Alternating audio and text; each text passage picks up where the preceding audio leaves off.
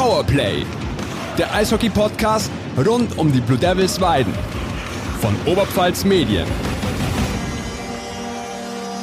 Servus, liebe Eishockey-Freunde, zu Powerplay, dem Eishockey-Podcast rund um die Blue Devils Weiden. Mein Name ist Fabian Leb und bei mir ist heute bei einer ja, durchaus ungewöhnlichen Aufnahme, wie immer mein allseits geschätzter Kollege Thomas Webel. Tom, guten Morgen, Servus. Servus, guten Morgen, Fabian.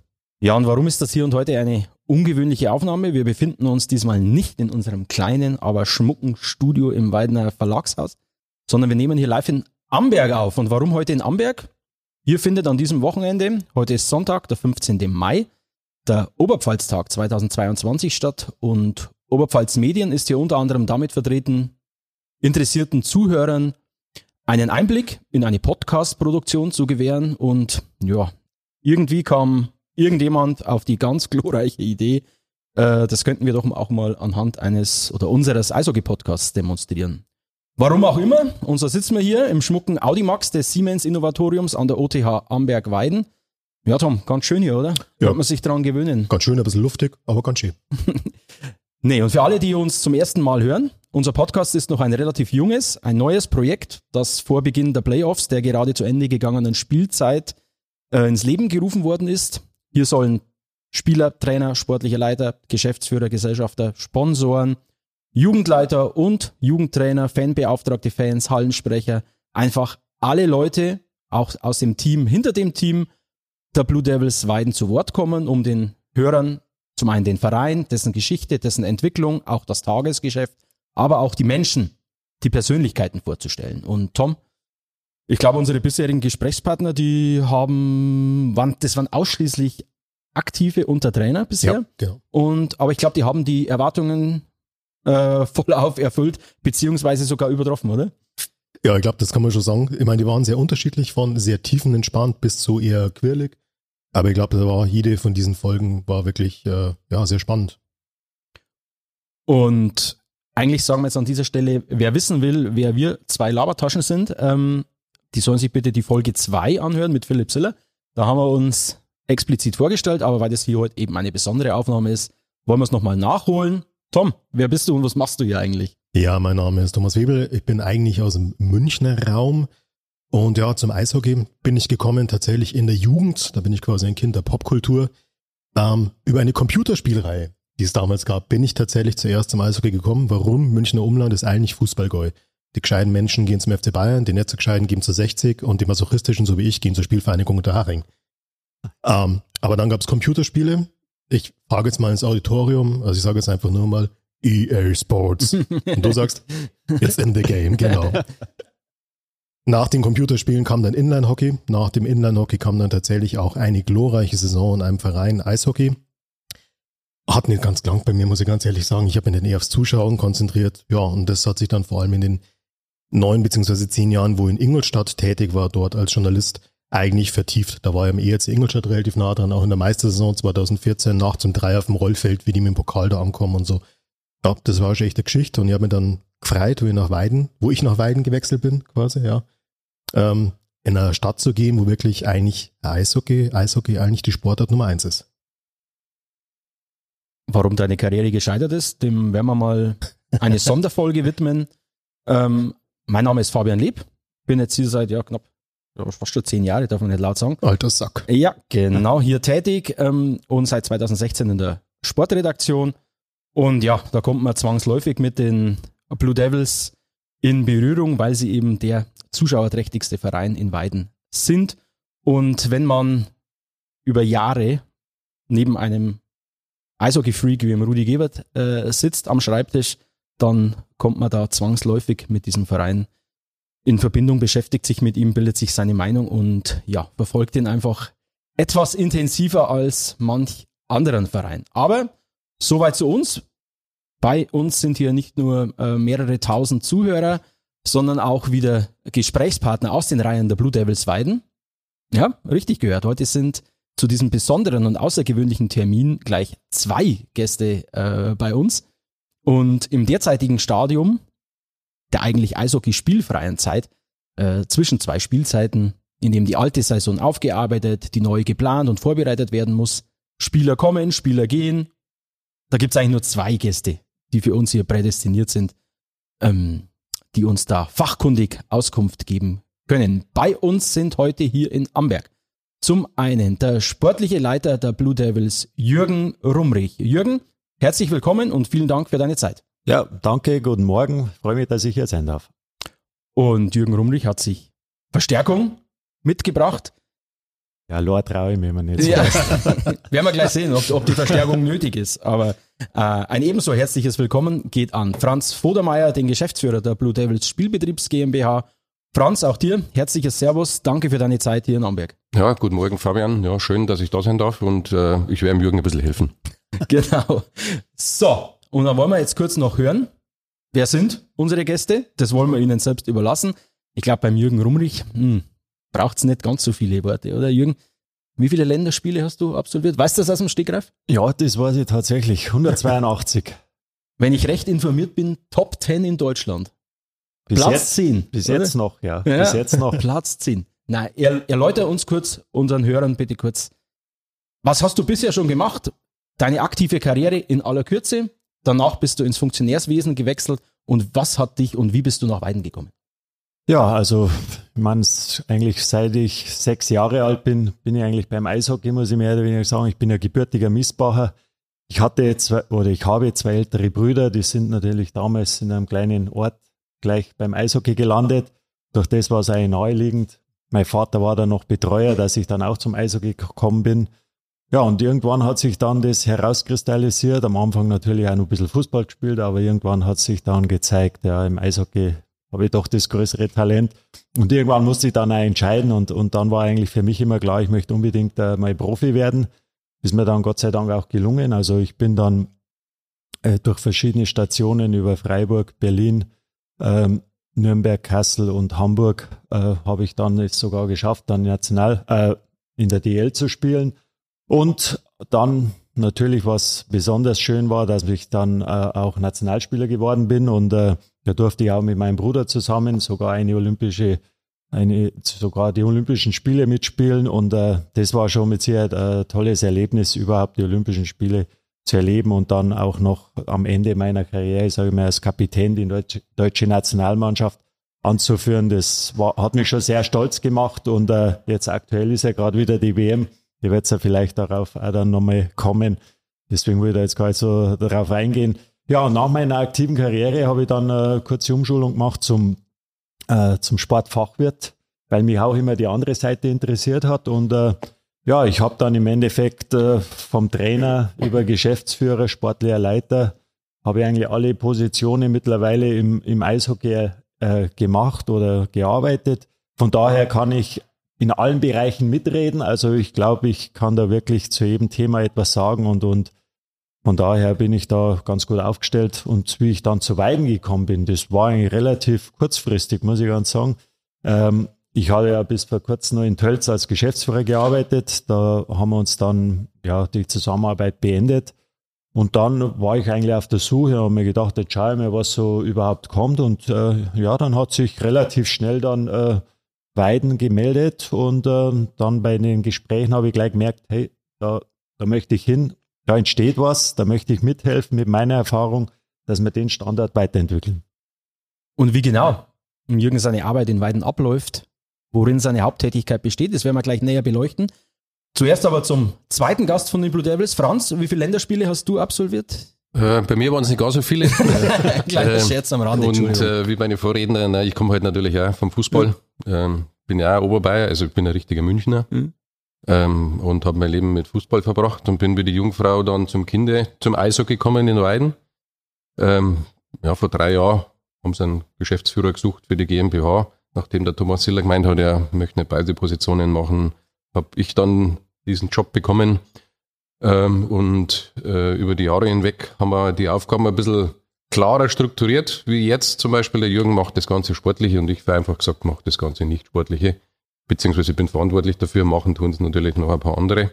Also du musst die Kohle unter anderem ranholen.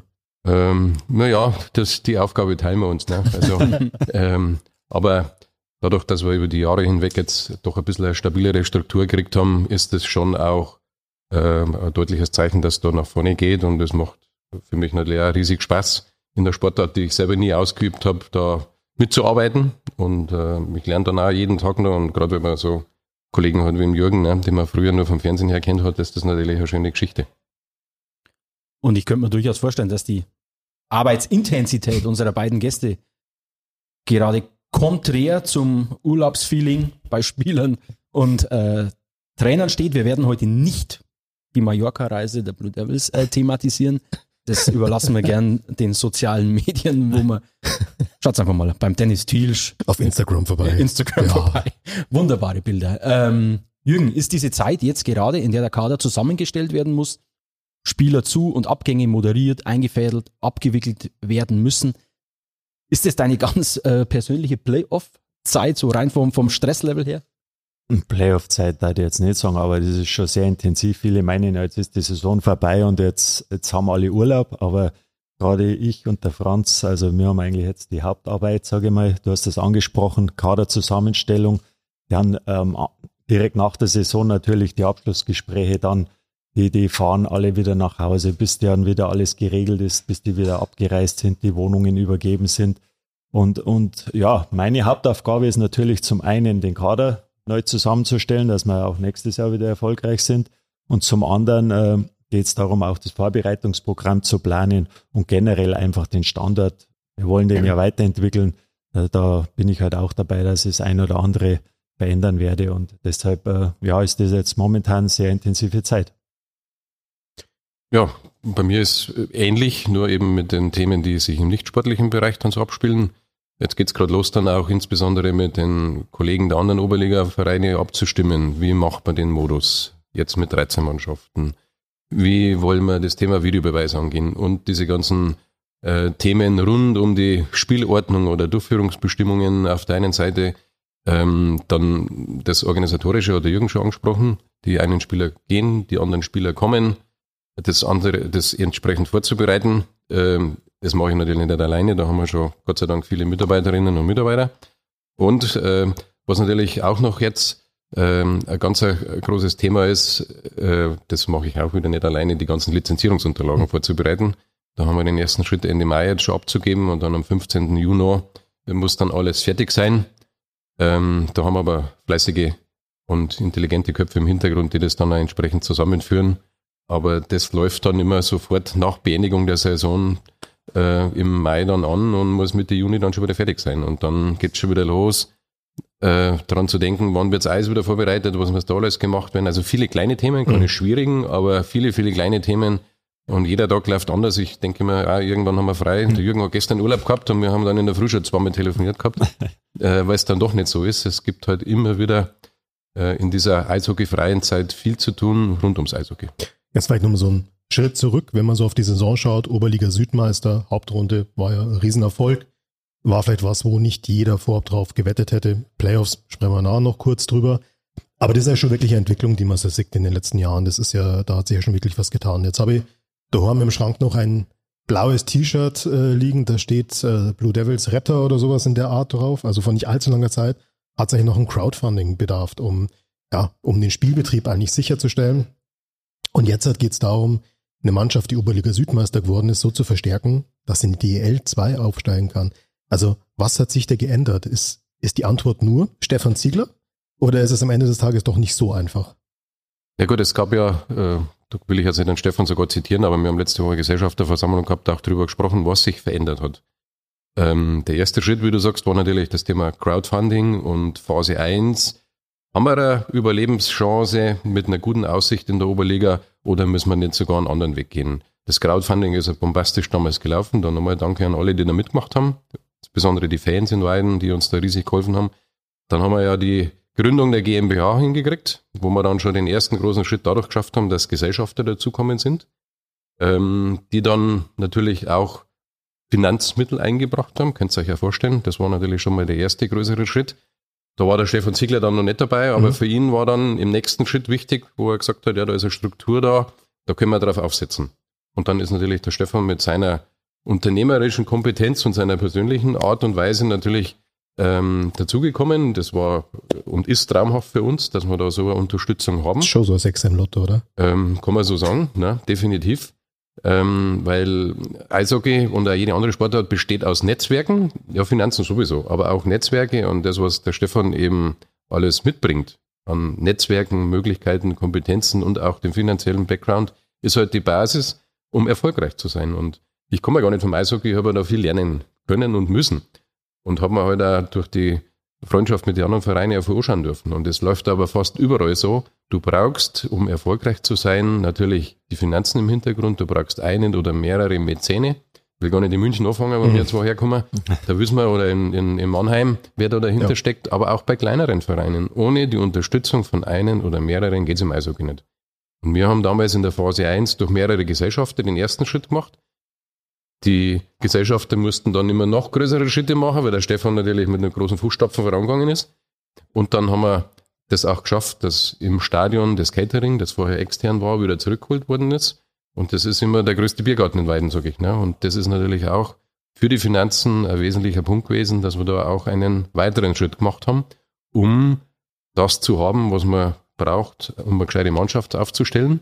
Nämlich erst einmal ein Budget, ja, weil wir gesagt haben, der erste Schritt muss immer der sportliche Erfolg sein. Dazu brauchen wir ein entsprechendes Budget. Dann kommen hoffentlich wieder mehr Zuschauer. Da arbeiten wir noch ein bisschen dran. Und äh, dann kommt auch der sportliche Erfolg, um das Ganze dann wirklich mal nochmal anzuschieben. Und das haben wir natürlich, wie du sagst, kräftig geschafft. Ähm, waren wir mehr als zufrieden, muss man mhm. ganz ehrlich sagen. Ähm, hätte kein Mensch gedacht, also wir auch nicht, war gar nicht unsere Zielsetzung. Ähm, und ich habe es im Jahresabschluss ja gesagt, äh, das abrupt war zwar zu Ende, äh, oder die Saison war abrupt zu Ende, aber trotzdem war es eine Meisterrunde, die wir geschafft haben, eine Meisterschaft. Ne? Und das hat es in Weiden schon lange nicht mehr gegeben und von daher waren wir alle ähm, und ich denke nur die Spieler, die dann auf Mallorca waren, mehr als zufrieden. Mhm. so haben sie sich verdient, ja. So, wir, wir sind richtig schon im Flow drin, bloß bevor wir jetzt richtig ins Detail gehen und über die Zukunft der Blue Devils sprechen werden, geben wir nochmal kurz ab in die Werbung. Mein Name ist Alexander Unger. Ich bin seit 30 Jahren hier bei Urpfalz Medien und ich arbeite mit jungen Volontären zusammen, die gerade erst angefangen haben. Ähm, und das macht richtig viel Spaß. Eine davon sitzt mir gerade gegenüber und zwar die. Mareike, hi. Ja, ich bin schon seit einem Jahr Volontärin bei Oberpfalz Medien und es macht wirklich viel Spaß, auch mit älteren Kollegen zusammenzuarbeiten. Ja, also wir sind äh, viel unterwegs. Wir machen Podcasts, wir dürfen Videos machen, äh, klassischen Lokaljournalismus, aber auch selber Themen vorschlagen. Also wirklich ähm, breit gefächert hier. Das heißt, wenn jemand Interesse daran hat, kann er sich gerne bei uns bewerben. Wir haben immer Interesse an jungen Kollegen mit jungen Ideen. Ähm, Mareike, wo kann man sich denn bewerben? Unter oberpfalzmedien.de slash Karriere. Dann warten wir auf die Bewerbung. Wir freuen uns auf euch. Danke.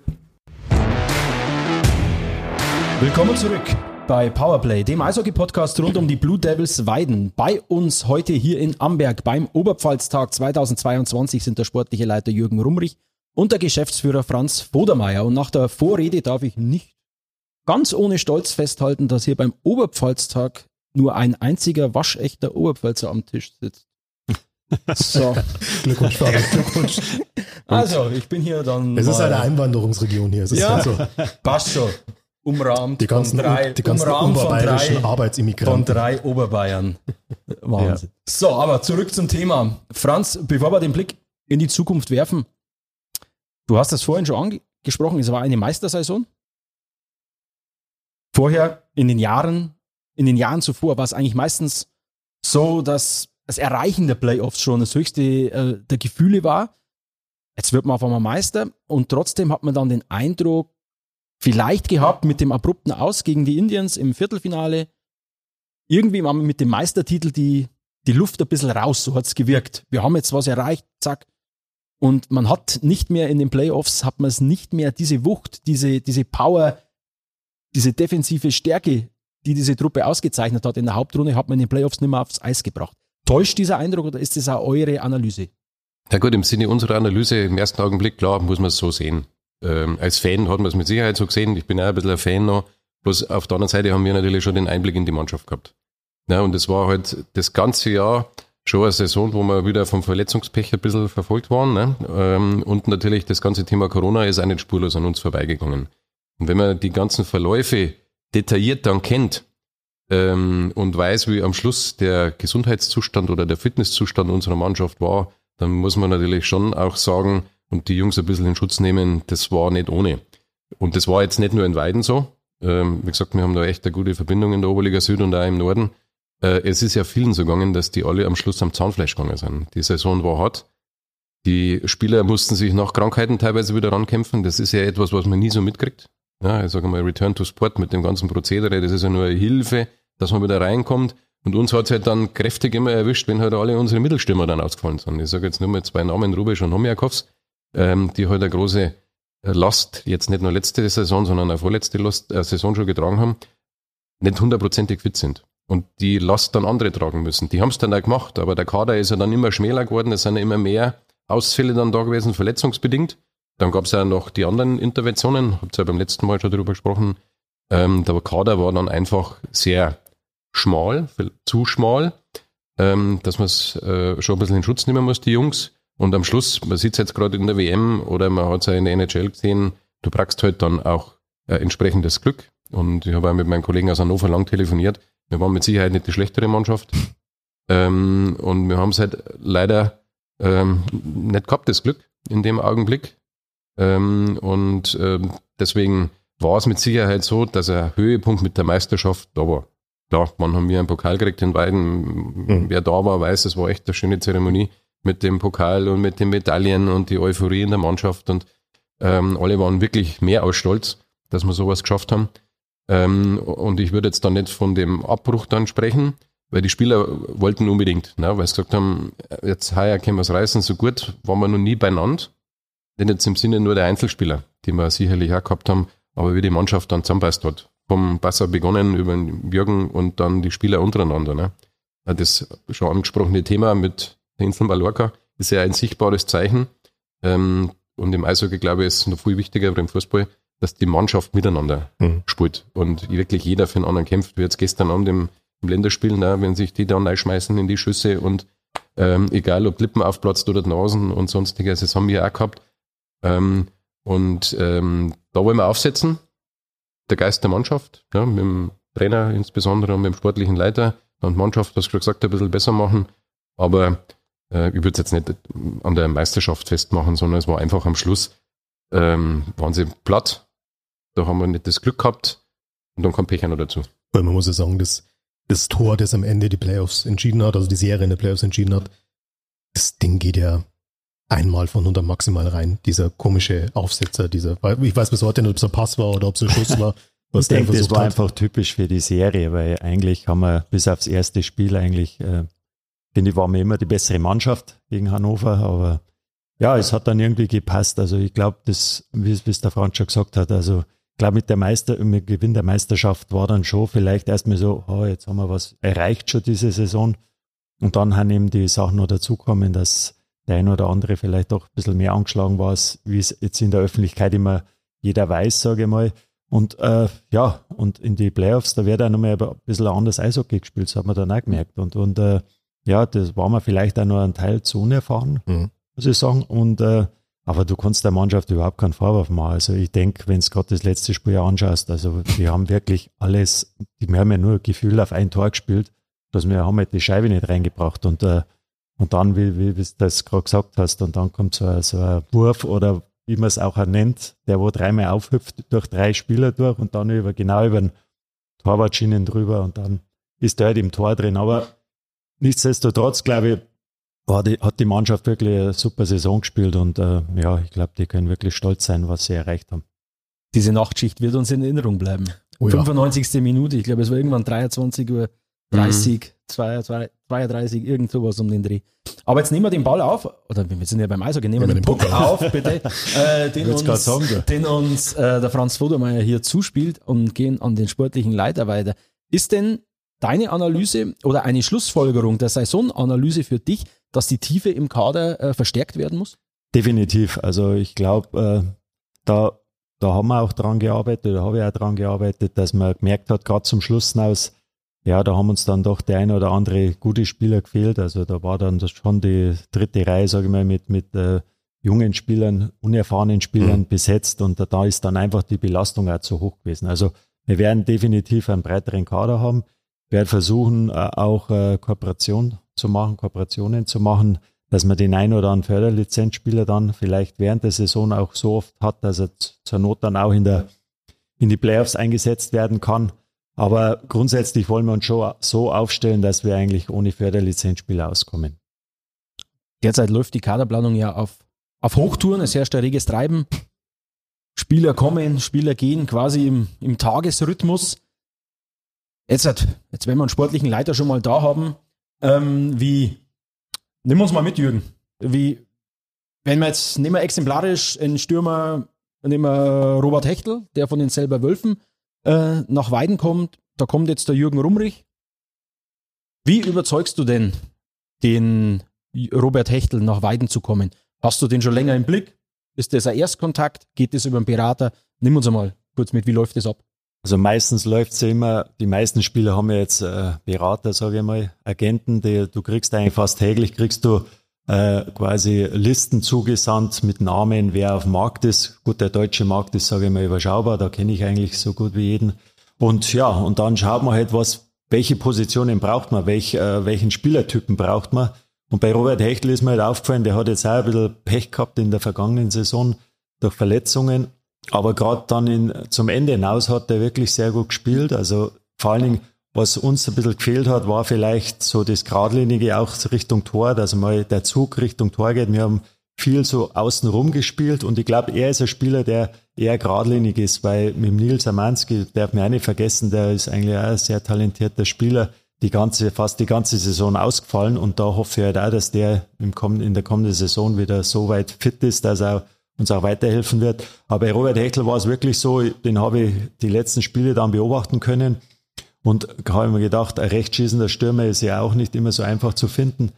Er ist nur jung und er ist hungrig, er möchte Erfolg haben, er möchte sich weiterentwickeln und deshalb habe ich gedacht, der passt sehr gut nach Weidner. Wir haben da auch äh, ich habe mir da natürlich, ich spreche mich da auch immer mit dem Sebastian ab, mhm. weil äh, ja, ich meine, im Endeffekt muss ja Sebastian dann auch die Mannschaft führen oder, oder trainieren.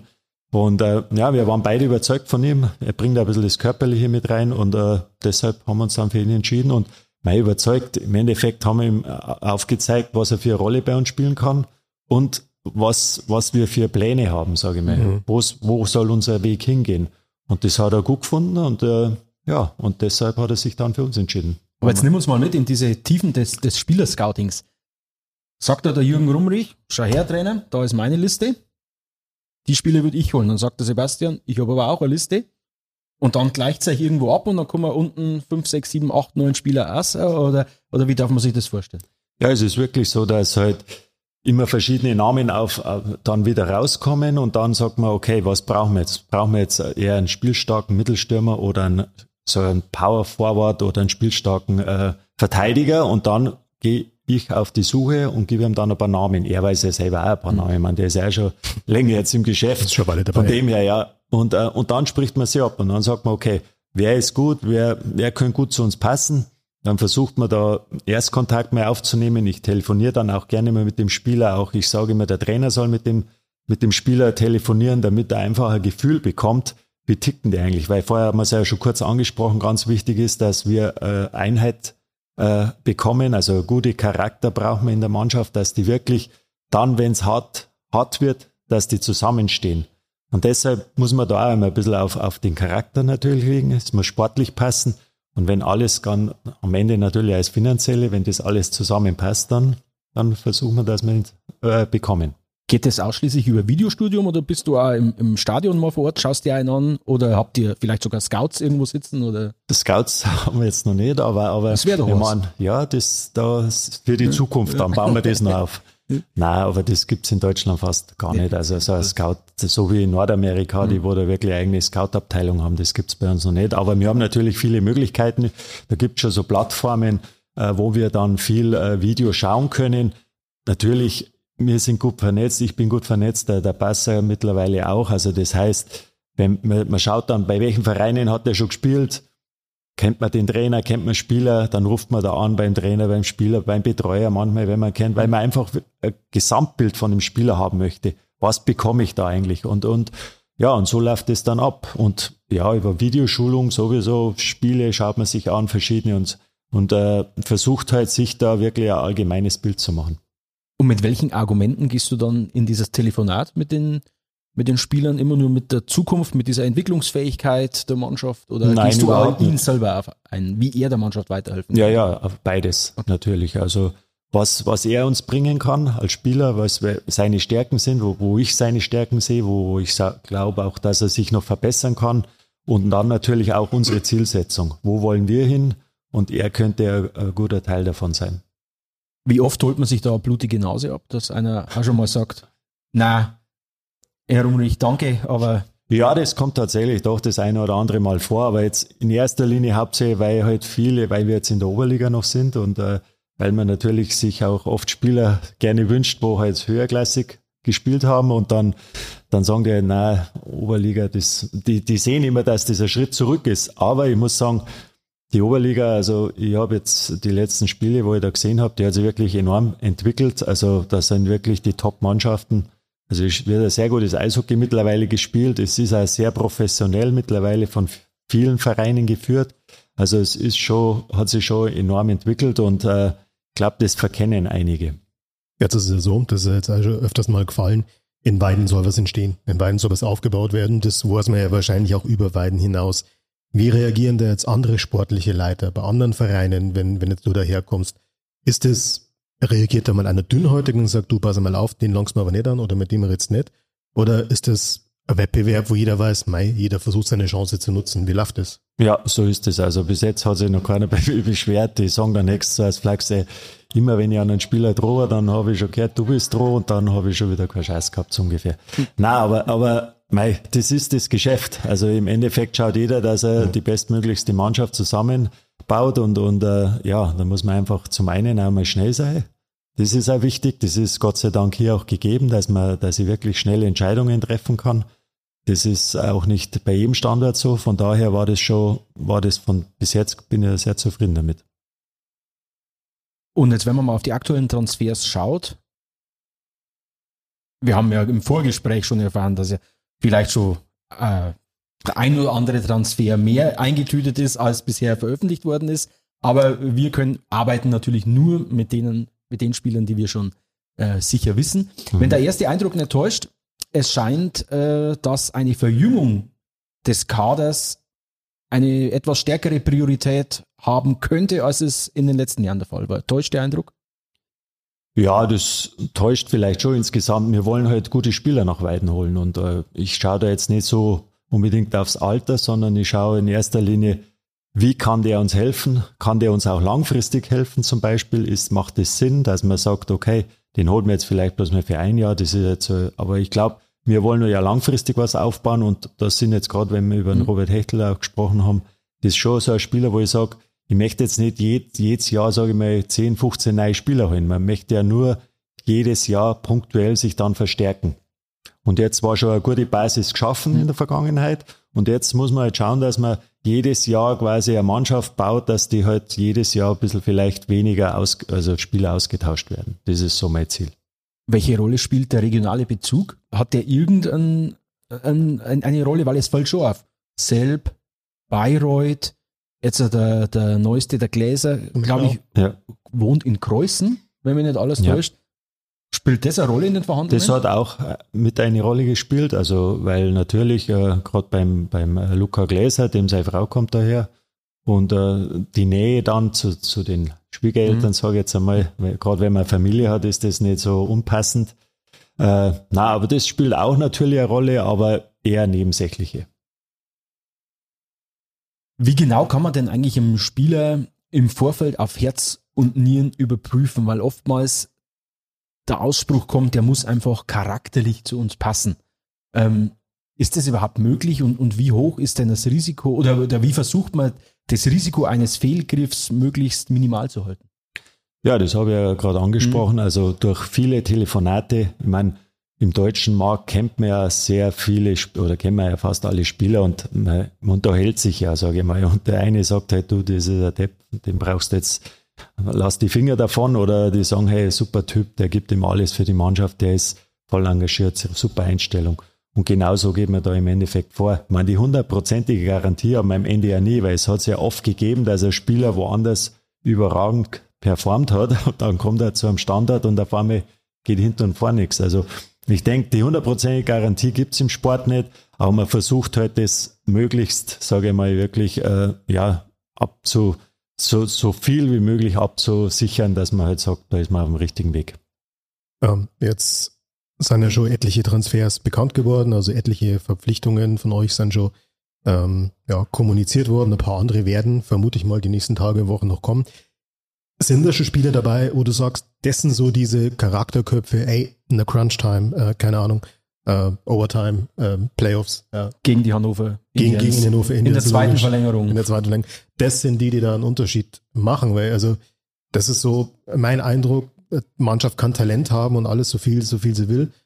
Gerade in diesen entscheidenden Momenten kommt es am Ende vielleicht ein bisschen eher auf den Charakter. Nur eine ganz kurze Erinnerung, Meistersaison ERC 2014. Da hat der Kapitän einen Schlagschuss aufs Daumengelenk bekommen. Der Daumen war gebrochen, war ein Playoff-Spiel. Er hat gesagt, tapet mal den Handschuh an Schläger und mhm. hat weitergespielt. Also das sind so diese, diese Typen. Ist da jetzt schon einer dabei, wo du sagst, hey, Crunchtime, das ist er? Ja, Definitiv. aber, ich konnte es jetzt nicht sagen. also der ist noch nicht bekannt. Der, gegeben. Nicht der ist quasi nicht bekannt. Ah, ah da kommt nur eine Granate, ist eh schon. Sehr Nein, gut. Also wir, wir haben ja vorher auch schon ein bisschen drüber gesprochen. Also ich, ich bin natürlich von den Planungen schon sehr weit. Und äh, bei dem einen oder anderen fehlt vielleicht, äh, habe ich zwar schon die Zusage, aber fehlt nur die Unterschrift. Von dem her wollen wir auch immer erst was veröffentlichen, wenn dann auch wirklich alles, sage ich mal, in trockenen Tür ist. Ähm, aber ja, da ist auf jeden Fall dabei, aber grundsätzlich gilt einfach, wir wollen uns halt auch breiter aufstellen, heißt auch zum Beispiel auf der Torhüterposition, da, da werden wir sicherlich uns ähm, ja so aufstellen, dass wir, sage ich mal, schon zwei erfahrene Torhüter haben werden, weil das einfach aus meiner Sicht wichtig ist, gerade in in der entscheidenden Phase dann, dass wenn, man hat es jetzt bei den Hannover Scorpions gesehen, da ist dann der erste Torwart ausgefallen, der zweite war ein junger Torwart, ich meine, dem kannst du jetzt keinen Vorwurf machen, aber der ist halt einfach nur nicht so weit gewesen und das, das wollen wir einfach ausschließen und deshalb werden wir da schon uns sicherlich breiter aufstellen. Bleiben wir gleich bei der Position, Torhüter, Jaro Hübel ist verlängert. Es kommt noch ein neuer, wenn ich das jetzt ja. äh, schlussfolgere. Was bedeutet das für Enjo Albrecht? Äh, bedeutet das äh, Position 3 oder schaut es eher nach Wechsel aus? Da wird es wahrscheinlich eher nach Wechsel ausschauen. Da ist noch keine endgültige Entscheidung gefallen, aber weil er, muss ja Spielpraxis ja. bekommen, weil er ist ja noch jung und ich weiß, als Torwart ist es immer schwierig. Es kann halt nur einer spielen, sage ich mal. Von dem her ist es wichtig, dass er halt auf jeden Fall auch Spielpraxis bekommt. Aber wie gesagt, wir haben dann mit dem Jaro haben wir, ich meine, den besten Torhüter von der vergangenen Saison, der hat eine überragende Saison gespielt. Das soll jetzt auch nichts heißen, dass wir unzufrieden mit ihm sind, sondern im Gegenteil, das soll uns einfach äh, noch mehr Sicherheit geben, gerade im Endspurt dann.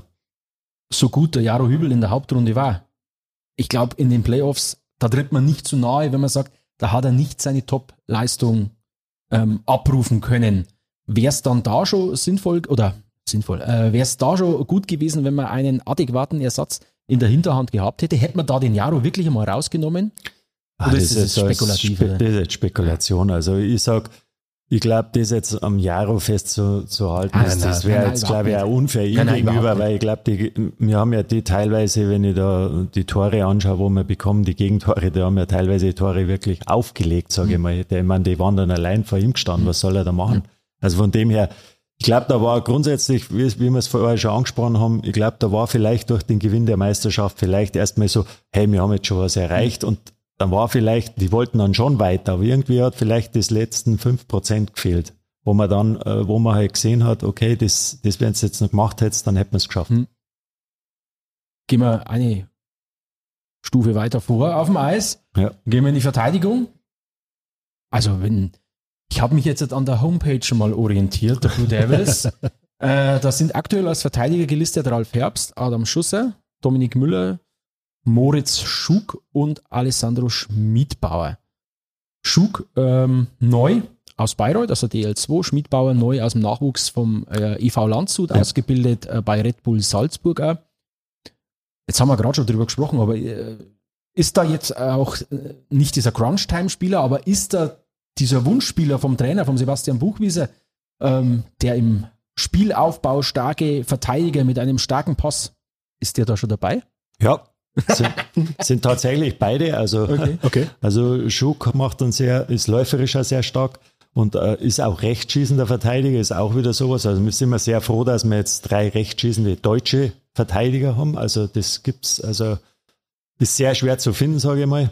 Und äh, ja, der kann einen guten ersten Pass spielen. Der hat auch, äh, Moritz Schuck hat auch im letzten Jahr ein bisschen Verletzungspech gehabt, hat dann zum Schluss schon sehr viel gespielt, aber der wird bei uns auch eine andere Rolle natürlich übernehmen wie jetzt in Bayreuth, das ist ganz klar. Und, und das, äh, da muss er vielleicht auch erst ein bisschen hineinwachsen. Und beim, beim Alessandro, da beim Schmidtbauer, da ist so, der hat schon ein paar Spiele, der hat glaube ich schon über 20 Spiele jetzt äh, im Passau gespielt, also der kennt schon die Oberliga, da hat er sehr gut, also der Trainer war überzeugt von ihm.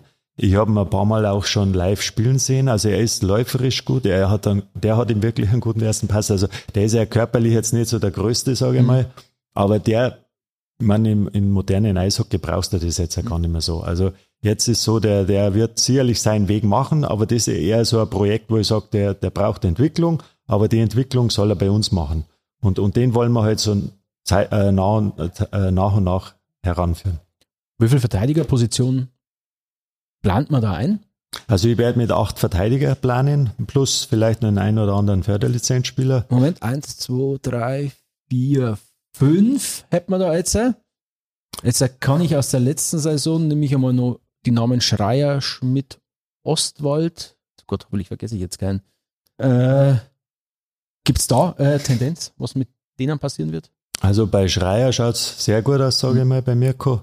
Genauso bei Melia. Mhm. Und, äh, und dann wird eine Position, haben wir uns diesmal entschlossen, dass wir einen Ausländer noch dazu nehmen. Das sind ja schon mal Aussagen. Also können wir Ja, schon mal, können wir schon mit ist- leben. ne? Also Das es wird auch ein spielstarker Verteidiger sein, der Mhm. wo halt gerade im Powerplay, der wo da quasi an der blauen Linie da die Geschicke leitet und äh, der wo dann auch, wenn es hart auf hart kommt, viele Minuten spielen kann. Okay. Tom, warst du eigentlich Stürmer? In deiner glorreichen, in deiner glorreichen Eishockey-Karriere? In meiner glorreichen Eishockey-Karriere, die Stürmer, naja, meine Kumpels, die bei mir Stürmer gespielt haben, ich glaube, bei denen langt es alle nicht für die Blue Devils. Ist egal, schlechte Überleitung, aber du mach mal einen Sturm. Ja, im Sturm äh, derzeit Chad Besson, Rubisch, Heinisch, Thielsch, Luknowski, Samanski, Voigt, Voiter, Neuzugang auch, DEL 2 aus Kaufbeuren. Mhm. Gerade schon erwähnt, der Hechtel auch DEL 2, selber Wölfe und der Luke Gläser auch DEL 2, Grimmitschau. Ähm, das ist ja schon mal eine Ansage, also recht viel DEL 2 Erfahrung, teilweise auch mit DEL Erfahrung, äh, Mhm. Fishtown Penguins, was glaube ich. Ja, genau. Ähm, aber Fans warten jetzt natürlich ein bisschen drauf, was ist, was ist mit dem Homjakovs, was ist mit dem Siller. Ja, also ich sag beim, beim Philipp Siller, dass wir da gern wollen, dass der hier in Weiden bleibt. Der hat ja letztes Jahr eine sehr gute Saison gespielt. Da, da sage ich jetzt einfach mal, da, das schaut sehr gut aus, dass er bei uns bleibt, auch wieder spielt, ja. Und äh, ich meine, das ist äh, ein Weidner Eigengewächs, allein schon wegen dem. Und der hat jetzt aber auch überragende Saison gespielt und, und gerade die Reihe mit Heinisch, Rubesch und Siller, die war ja sehr gut, sage ich mal, bis dann der eine oder andere dann mal ausgefallen ist. Also von daher wäre das ja, sage ich mal, nicht, nicht so gut, wenn man, wenn man die jetzt bei, beibehalten würde.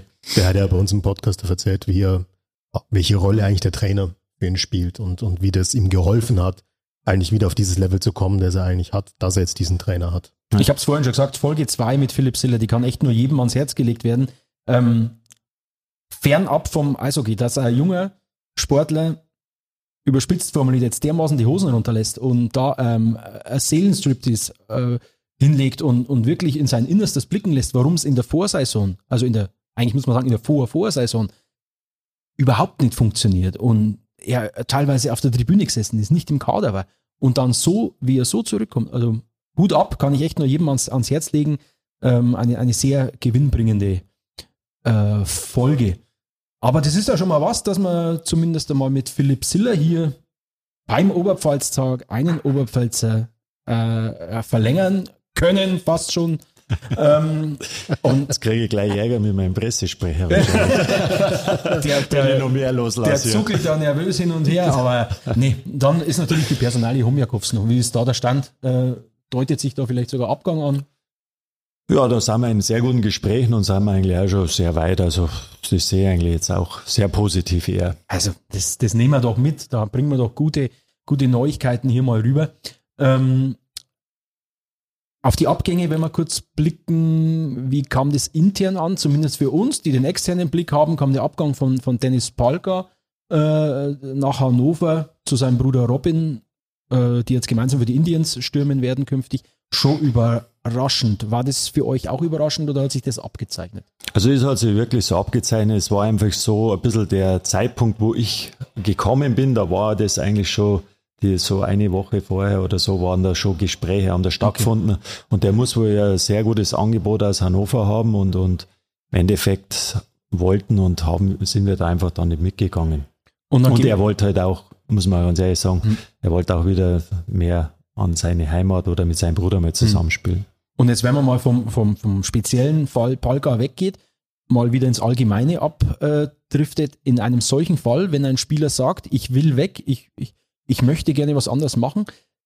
Man kennt es aus dem Fußball, diese Diskussion mit Verträgen und so weiter, aber sind da am Verein in gewisser Weise schon die Hände gebunden, wenn ein Spieler weg will? Ja, wenn er weg will, sowieso. Also da, da macht es auch keinen Sinn. Natürlich versucht man ihn mit Argumenten zu überzeugen, warum es besser ist bei uns, wir und so weiter. Aber, aber wenn einer schon vom Kopf her, sage ich mal, ist, ich, ich habe es auch schon oft erlebt, dass ein Spieler hat noch einen gültigen Vertrag gehabt und der wollte dann nicht mehr bei, bei, bei dem Verein spielen.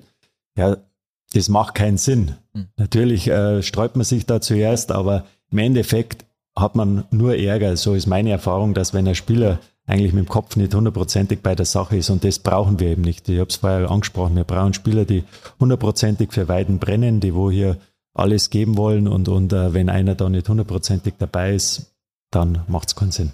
Da wären wir wieder beim Thema äh, Charakter, das wir genau. vorhin schon äh, thematisiert hatten. Um das vollständig äh, zu machen, verlassen haben weiterhin äh, Jeremy Lucchini, Dominik Pisco, Mark Heatley, Leon Hartl und Rob Brown. Damit wollen wir jetzt das Thema Kaderplanung ähm, beiseite schieben und damit man Franz Vodermeier, der jetzt da hier ähm, mal beim Sportlichen, hat er schon mal gesagt, da lasse ich im Jürgen aber den Vortritt. Ähm, wir bleiben zwar sportlich, aber wir gehen eine, eine von der Altersstruktur ein bisschen äh, nach unten, werden ein bisschen jünger. Wir kommen zum zum Nachwuchs. Franz, vielleicht kurz, das ist zwar auch, fällt ins Aufgabengebiet vom, vom, vom Jürgen mit rein. Ähm, wie kannst du die aktuelle Situation, wie würdest du die beschreiben? Ich glaube, so richtig zufrieden, wie es zuletzt gelaufen ist, kann, könnte er nicht sein, oder? Na gut, ich will der Jugend jetzt gar nicht zu nahe treten, aber ähm, die Corona-Einflüsse hat jeder mitgekriegt. Jetzt nicht nur in Weiden, sondern auch mit den anderen Vereinen. Das heißt, die die Anzahl an jungen Spielern, egal ob man jetzt U15 nimmt, U17 nimmt, U20 nimmt, das, das, das belastet natürlich schon sehr, sehr viele. Und wir haben dann auch intern gesessen, also da muss ich jetzt wirklich eigentlich den Ball an meine Kollegen vom Verein dann weiterspielen. Die waren gesessen und überlegt, was müssen wir denn in der Zukunft tun. Dass man ganz vorne anfangen muss, bei den Kindern, bei den ganz Jungen natürlich, um langfristig da wieder genügend Nachwuchsspieler äh, ja, heranzuziehen. Das, das war von vornherein klar. Deswegen haben wir ja gerade bei der Trainer ähm, äh, Seite gut aufgerüstet. Jetzt haben wir ja drei hauptamtliche Jugendtrainer und eine riesen Anzahl an Nebenamtlichen, die also dann wirklich alle Jugendmannschaften nach vorne bringen wollen. Das ist das eine. Aber wir wissen, wir haben natürlich eine riesen Baustelle, gerade in allen Vereinen bei U17, U20 und die ganzen Diskussionen rund um die Anzahl an EU-Ausländern und sonstiges, wo wir dann sagen, was wir müssen jetzt eine gewisse Zeit ähm, einfach einmal überstehen ähm, wir müssen da aktiv werden. Wir müssen ähnlich wie bei der ersten Mannschaft attraktiv sein in Weiden, damit Spieler zu uns kommen. Ja, und da brauche ich die äh, sportliche Perspektive wieder. Da brauche ich auch das Thema, gerade wenn ich an ältere Spieler denke, Thema Ausbildung. Wie bringe ich jetzt Spieler hierher nach Weiden? Wenn ich sage, ja, wir haben genügend Gesellschaft und Sponsoren, die alle Mitarbeiter suchen, die alle Auszubildende suchen. Und das sind natürlich so Argumente, wo man sagt, okay, da können wir was tun um das Hauptthema Nummer eins, Anzahl der Spieler einfach zu verbessern, weil die Spielerbreite bei der Jugend, das ist nur enger, wie es bei der ersten war. Da müssen wir und da wird man natürlich dann auch, äh, sage ich mal, Fuß stehen um den äh, Standort Weiden in der ganzen Oberpfalz ein bisschen auszubauen. Jetzt hat ja in der letzten Folge der Sebastian Buchwieser seine beiden Kinder, Kinder schon als äh, Neuzugänge angepriesen. Da will ich jetzt nicht nachziehen, äh, nachstehen. Mein Sohn ist acht Monate. Wann fängt man denn an? wir, wir, wir ziehen jetzt nach Weiden, mein Sohn wird acht, äh, ist acht Monate und da schaut man schon, ja, beim Kids Day, wenn ich dir ins Wort fallen darf, ja, der Jürgen ja. kann es genauer beschreiben, aber da fängt man halt an, also wenn es halt Laufer Kinder, Kinder Schlittschuhe anziehen schon bald, also vier, Fein. fünf Jahre, ist natürlich schon sehr früh, aber sagen wir fünf, sechs Jahre Jürgen, oder? Äh, da du, ist die, unterschiedlich. Also wenn, es kommt immer darauf an, du kannst das ja nicht zwingen, die Kleinen. Also wenn der einer Spaß hat und aufs Eis geht und, und nicht gleich das Also wenn er noch Papa kommt, ist er ein Sportnarr. ja, also dann, dann ist das schon mal eine gute Voraussetzung. Das heißt, er soll aufs Eis gehen, vielleicht, wie, wie du gesagt hast, äh, oder es gibt ja die Laufschule bei uns, dann soll er da mal mitmachen und wenn er da Spaß hat, dann kann er da mal dabei bleiben. Und dann sage ich mal so, ab sechs sollte er dann schon regelmäßig dann ins Training auch kommen. Okay, dann mache ich also noch das Training zu Hause. Äh, im, in der Einfahrt werden wir noch weiter trainieren. Und aber bleiben wir mal beim Nachwuchs. Genau. Wie wichtig sind denn eigentlich Spieler aus dem eigenen Nachwuchs im Verein? Sebastian Buch, wie gesagt, Weiden, unser roter Faden heute, in Weiden soll was entstehen. Aber welche Bedeutung haben die uns da gleich mal angeschlossen? Wird sind immer schwieriger auch für junge Leute aus dem eigenen Nachwuchs, je größer die Klasse wird äh, des, des Vereins. Also je höher die Liga wird, je größer die, äh, die Herausforderungen sind. Du meinst, desto größer wird der Sprung dann. Ne? Ja, wenn genau, ich eben dann genau. sag, irgendwann vielleicht einmal, wenn wir eine Liga höher sein sollten, äh, nicht nur also in die Oberliga reinspringen nach der Jugend, sondern gleich in die DL2 ist unmöglich. Deswegen muss man da konzeptionell natürlich auch weiterdenken. Das haben wir jetzt gemacht. Wir waren, wie gesagt, der letzte 14 oder vor 14 Tagen benannt gesessen. Was, was gehört dazu? Ähm, jetzt, jetzt schmeißen wir das Argument wirklich rein, weil man hat immer zwei Schienen. Du hast die Leistungssportschiene, sage ich mal, wo die erste dann dahinter steht, aber du hast da viele Spieler, die vielleicht das gar nicht schaffen sportlich oder gar nicht können, beruflich von der Schule her. Und dann ist das ganze Thema 1b natürlich immer so ein Riesenthema. Und da haben wir uns natürlich auch schon ähm, insbesondere die Jugend natürlich Gedanken gemacht und gesagt, das bräuchte man eigentlich und da sind wir jetzt dabei, das auszuarbeiten, äh, dass wir das hinkriegen. Das Hauptproblem ist zwar immer die Eiszeit, aber die Organisation drumherum muss auch gemacht werden. Aber von unserer Seite her kann ich das nur begrüßen, dass man dann sagt, ich muss den Jugendspielern dann in Weiden eine Perspektive bieten. Wenn ich nicht in die erste komme, kann ich trotzdem weitermachen und kann dann in die 1b dann rutschen. Und die 1b hat man bisher nicht. Ob das jetzt das Richtige ist, wie gesagt, das wird jetzt gerade ausgearbeitet, da überlegen wir. Ähm, ob eine Kooperation dann die bessere Alternative ist, dafür haben wir unsere sportlichen Verantwortlichen, die sitzen da auch benannt. Aber von unserer Seite der Organisation, wir haben gesagt, wir fördern und fordern dann natürlich äh, schon die Rezepte für die Zukunft, dass wir eigentlich viele Spieler herholen und erhalten können.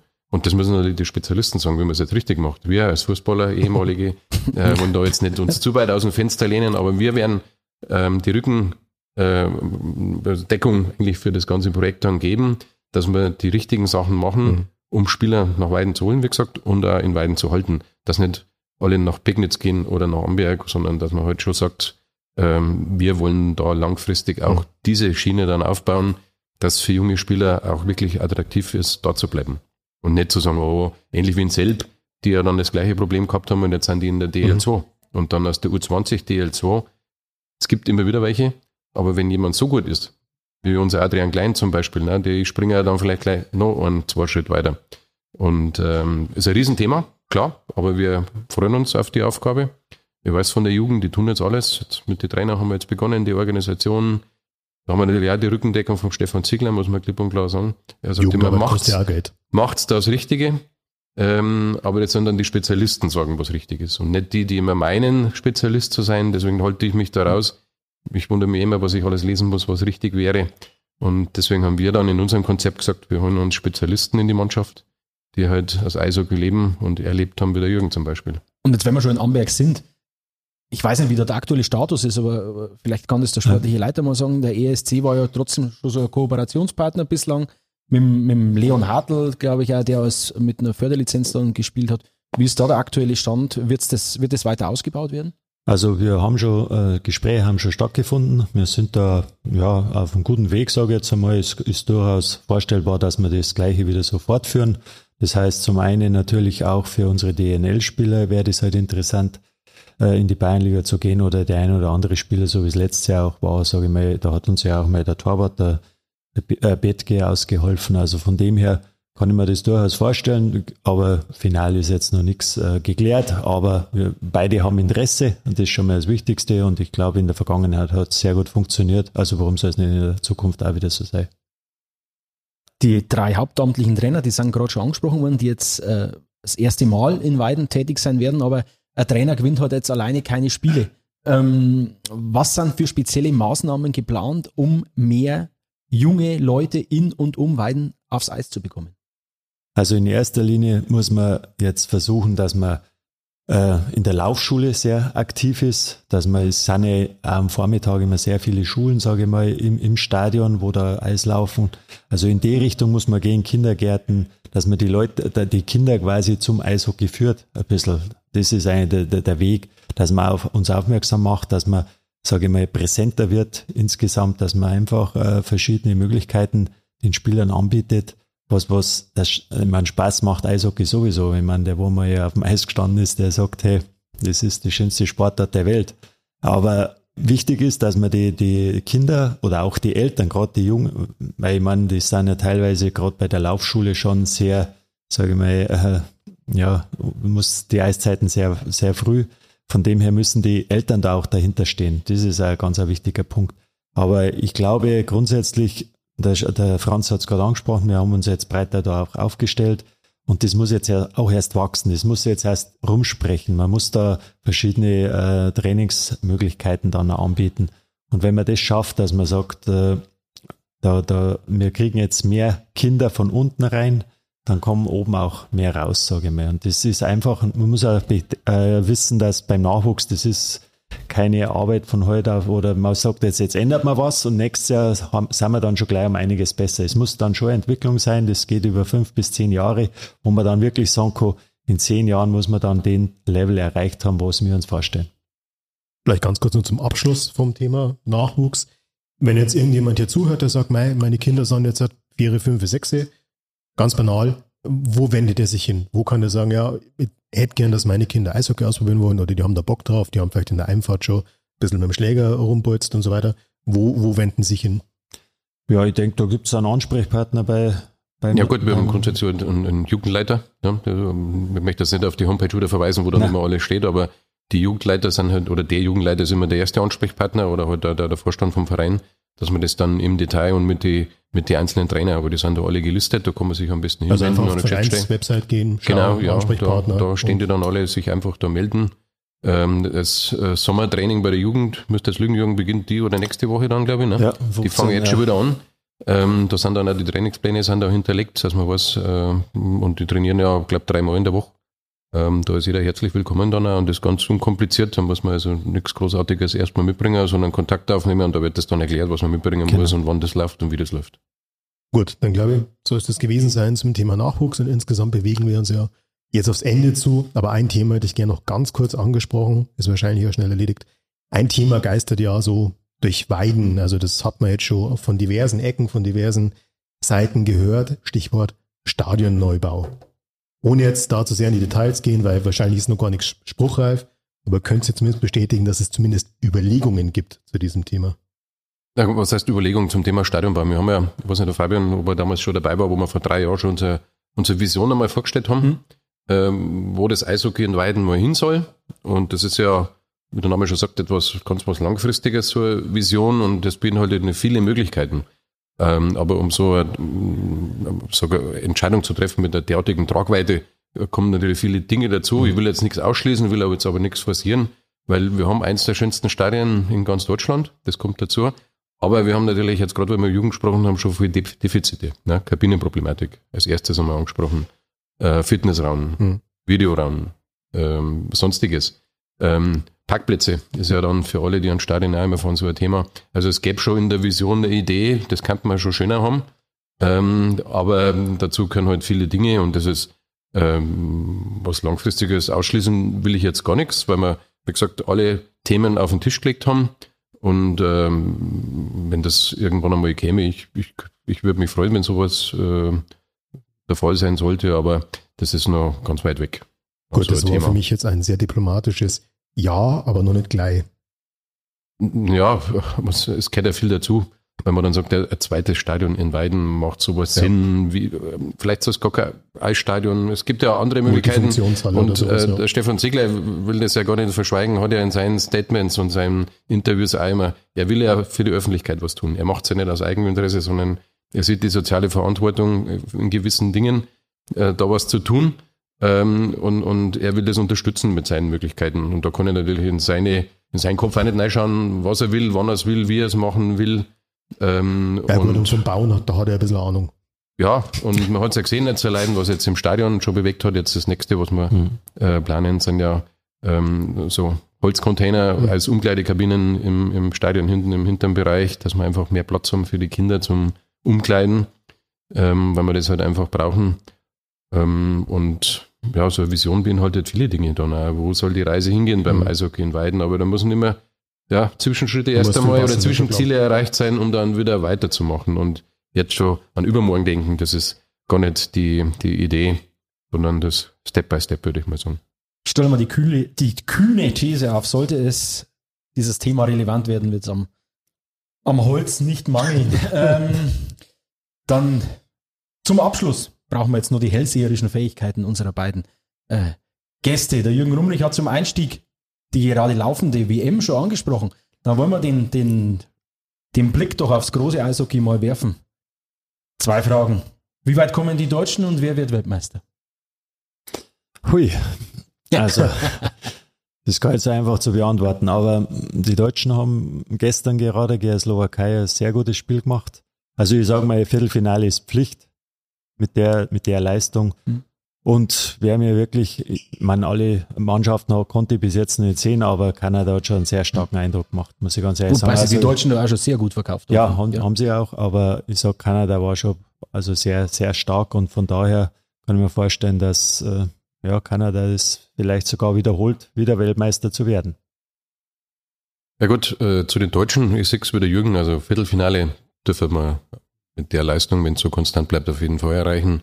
Ziel vielleicht Halbfinale, ist mit Sicherheit dann drin. Kommt darauf an, wo wir rauskommen jetzt in der Vorrunde. Ähm, gut, Kanada haben wir heute halt jetzt gesehen. Die Finnen habe ich jetzt noch nicht gesehen, aber daheim sind es natürlich mit Sicherheit mhm. mit dem Rückenwind der eigenen Fans auch nicht zu vernachlässigen. Also die zwei, wenn ins Finale kommen, wäre jetzt keine große Überraschung.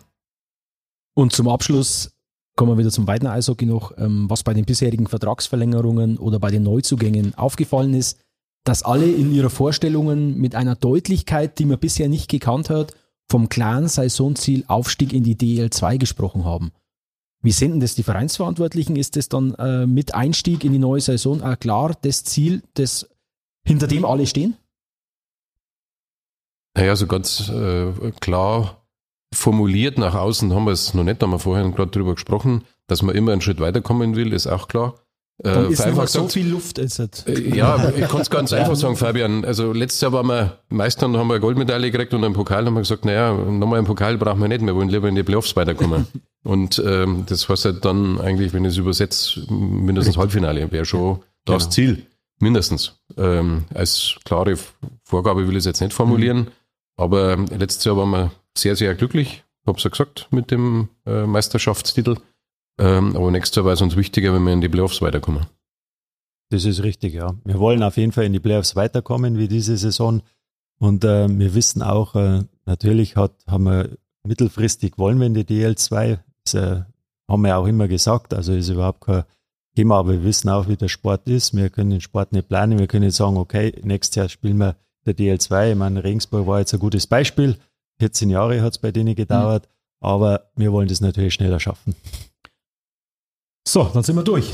Dann beenden wir hier unsere Aufnahme beim Oberpfalztag 2022 in Amberg. Vielen Dank an Jürgen Rumrich, sportlicher Leiter bei den Blue Devils, und an Franz Vodermeier, Geschäftsführer der Spielbetriebs GmbH, für die Zeit und für die tollen Auskünfte. Ich hoffe, es hat einigermaßen Spaß gemacht. Es war hier ein munteres Kommen und Gehen. Deswegen, ich hoffe, dass es äh, vom, vom Geräuschpegel einigermaßen geht. Vielen Dank fürs Zuhören an unsere interessierten Hörer und Hörerinnen. Wir hören uns wieder im Juni. Wir machen jetzt weiter in der spielfreien Zeit im Monatsrhythmus. Und ich hoffe, der Pressesprecher gibt jetzt keine, keine Schweißausbrüche, aber wir werden uns dann mit Jens Maschke, glaube ich, über das Thema Nachwuchs äh, nochmal detailliert. Er signalisiert Daumen nach oben. Oh, Daumen nach oben. Also Jens Maschke im Juni hier bei Powerplay, dem Eishockey-Podcast rund um die Blue Devils Weiden. Danke fürs Zuhören. Alles Gute, bleibt gesund. Servus. Ciao, ciao. Servus. Servus. Powerplay. Der Eishockey-Podcast rund um die Blue Devils Weiden. Von Oberpfalz Medien.